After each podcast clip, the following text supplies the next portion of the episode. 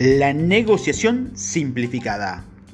Después de haber establecido el carácter de un profesional competente, de haber aprendido a unir a un equipo en torno a una misión, de mejorar nuestra productividad, de aclarar nuestro mensaje, de comprender lo que entra en un embudo de ventas, de haberte convertido en un comunicador excepcional y de haber aprendido a vender, ahora hagamos de ti un negociador excelente. Todo profesional está negociando constantemente. Lo sepas o no, negocian su salario con el jefe, sus honorarios con los asistentes, un contrato con un proveedor e incluso en qué restaurante comerán ellos y sus amigos. Cada vez que encuentras en mitad de una comunicación estratégica para ganar un trato o resolver un problema, estás negociando. Un buen negociador puede hacer que una empresa gane o ahorre millones de dólares al año. Por lo tanto, cualquier miembro del equipo que entienda un marco de trabajo de negociación aumentará drásticamente su valor dentro de una organización. Lamentablemente, la mayoría de los profesionales negocian sin darse cuenta de lo que están haciendo. Cuando se encuentra en una conversación que implica tomar una decisión, piensan que solo están manteniendo una conversación y por eso la mayoría de ellos no consigue lo que quieren para sí mismo o para la empresa en la que trabajan. Menos del 10% de los profesionales en activo han recibido formación en un curso de negociación. Esto supone para el resto de nosotros una oportunidad estratégica de aumentar nuestro valor económico personal. En una negociación, no confíes en tu instinto, confía en el proceso probado. En los próximos audios te voy a presentar los cuatro puntos más importantes que existen en una negociación. Estos serán mis cuatro puntos favoritos en una negociación porque son los que me han hecho ganar y ahorrar dinero directamente. Si entiendes estos cuatro principios, serás un mejor negociador que casi cualquier otra persona que conozcas. Y un buen negociador es un miembro valioso de cualquier equipo. ¿Cómo negociar los dos tipos de negociación? Un buen negociador entiende los dos tipos de negociaciones, las colaborativas y las competitivas. No todo el mundo ve una negociación de la misma manera en el mismo momento. Algunos modos de negociación se desarrollan como un juego en el que unos ganan y otros pierden, mientras que otros se desarrollan como un intento de encontrar una solución en la que todo el mundo gane. De hecho, en una negociación a largo plazo, el modo de hacer las cosas puede cambiar ganar-ganar a ganar-perder y si no sabes que has producido el cambio, seguramente sufrirás como resultado.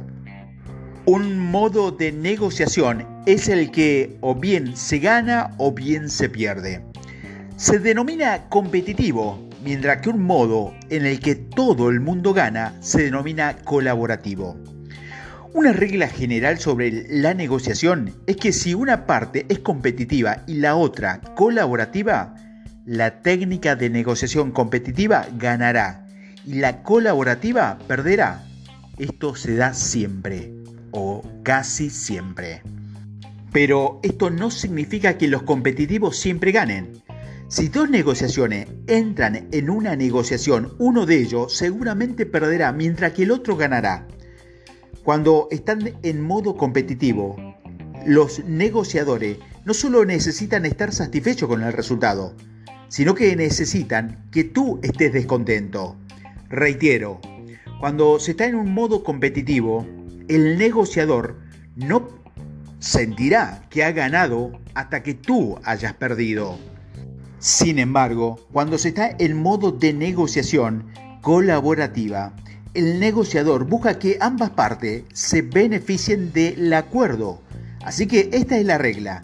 Si estás en modo de negociación colaborativa y recibes que la y percibes, que la otra persona con la que estás negociando está en el modo competitivo, debes cambiar el modo competitivo inmediatamente. ¿Por qué? Porque no estás buscando un beneficio para todo. Y para crear un escenario en el que todo gane, necesita que se unan a ti. ¿Y cómo se desarrolla esto? Hace poco negocié la compra de un local comercial.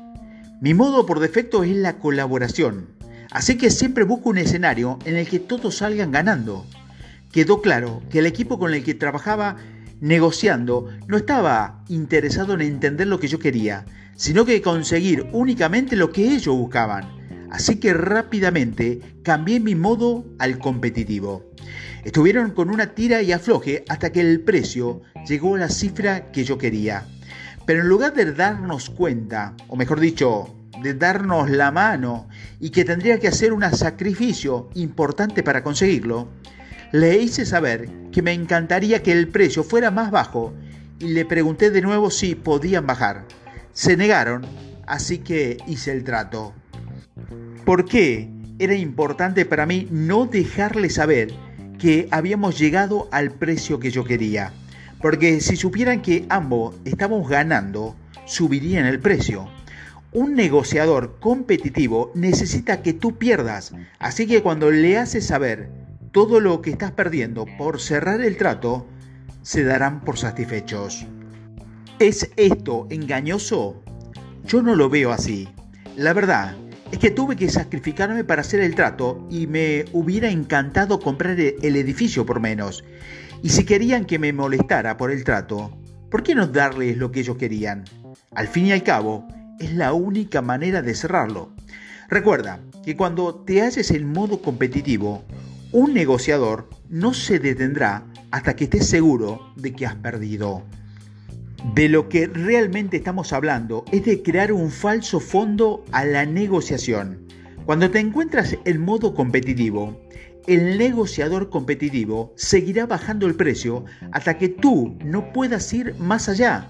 Cuando te das cuenta de que la negociación se ha vuelto competitiva, asegúrate de hacerle saber que no vas a ser capaz de ir más allá y es entonces cuando sentirás que has ganado. Esta es la advertencia. No seas ingenuo. Cuando te encuentres trabajando en el modo competitivo, el negociador contrario quiere que pierdas. Cuando estás en modo colaborativo, este equipo que ambos parten ganan. Ningún modo es mejor que el otro. Ambos funcionan muy bien. Pero si estás en modo colaborativo y la otra parte, parte perdón, es competitiva, perderás a menos que te des cuenta de lo que está pasando y reacciones a tiempo.